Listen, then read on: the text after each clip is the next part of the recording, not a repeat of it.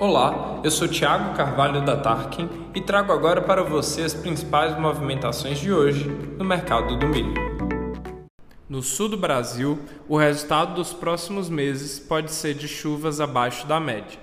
De acordo com o IRI, entre os meses de março a maio existem 94% de chance de ocorrência de laninha.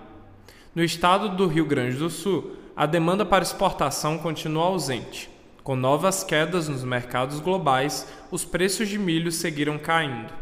A cotação TARC em Porto Alegre aponta R$ 96,00 a saca e chega a R$ 84,00 em Não Me Toque. Em Santa Catarina, o milho está mais ofertado que demandado.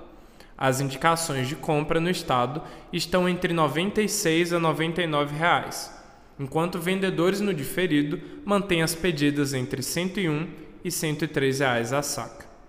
No Paraná, a baixa nos preços leva produtores a correr para vender o produto.